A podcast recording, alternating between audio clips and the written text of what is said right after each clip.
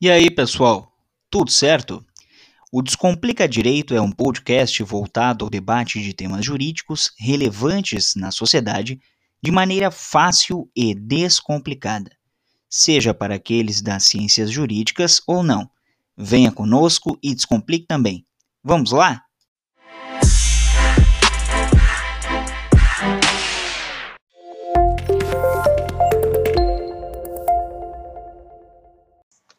E aí, pessoal, tudo certo?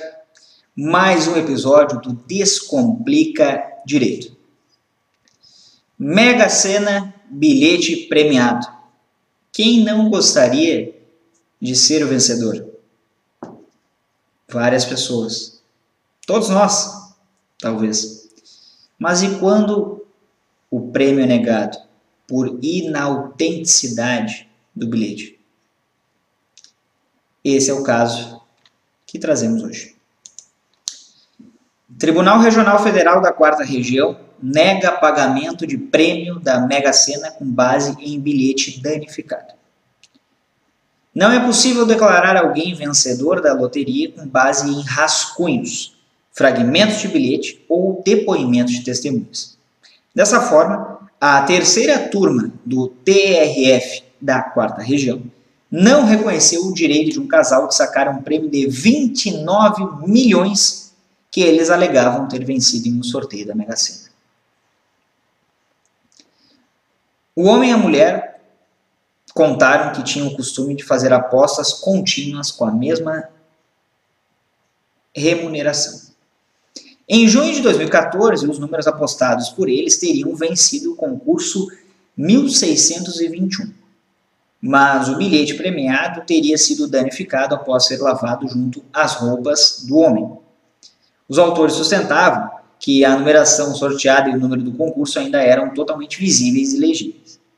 A Caixa Econômica Federal, porém, negou a entregá-los o prêmio devido aos danos no bilhete. Segundo a instituição, o concurso em questão teve apenas um vencedor e o pagamento já tinha sido efetuado. O casal acionou a justiça. Uma perícia judicial concluiu que o bilhete danificado não possuía elementos suficientes que permitissem determinar a sua data de emissão, nem mesmo que ele correspondia ao concurso citado, o 1621.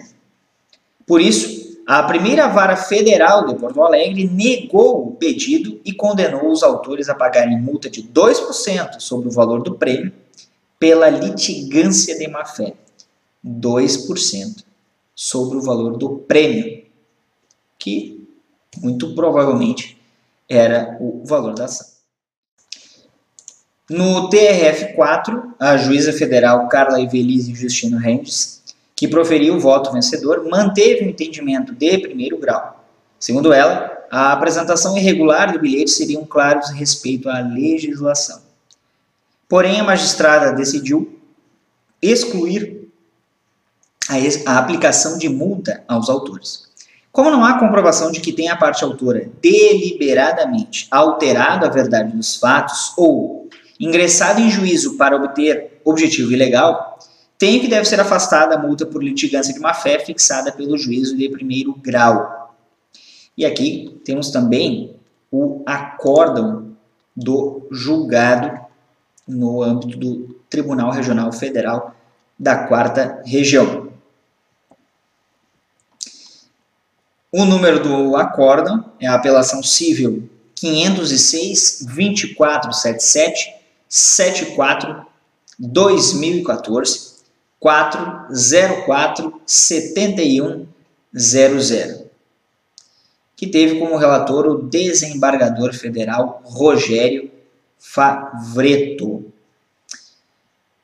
Interessante decisão, curiosa, e também mexe com aspectos de ordem legal, principalmente, porque, de fato, como se poderia ferir que aquelas pessoas eram as vencedoras com aquele documento, que é o bilhete, estando ilegível? É uma má sorte que foi lavado lá junto com a roupa da, do senhor, desse, de um dos autores, da ação, mas é complicado que se admitisse a entrega de 29 milhões de reais dessa forma. Então, nos parece que a decisão foi acertada e principalmente no âmbito do Tribunal Regional Federal,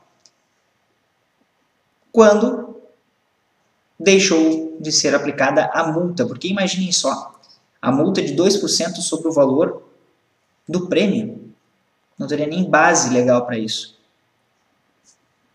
Sobre o valor do objeto da ação, que poderia ser ou não os 29 milhões de reais, a gente não sabe, mas que já seria complicado, porque o valor é exorbitante. Nesse caso também nos parece que fugiria a razoabilidade que é devida na interpretação e na aplicação das normas nos casos concretos, ou seja, no processo especificamente. Gostou do conteúdo? Então, não esqueça de se inscrever no canal, de ativar o sino para as notificações de novos vídeos, de acompanhar também em formato podcast no Spotify, de nos seguir lá no arroba descomplicadireito01 no Instagram. A todos e todas, um forte abraço e até mais.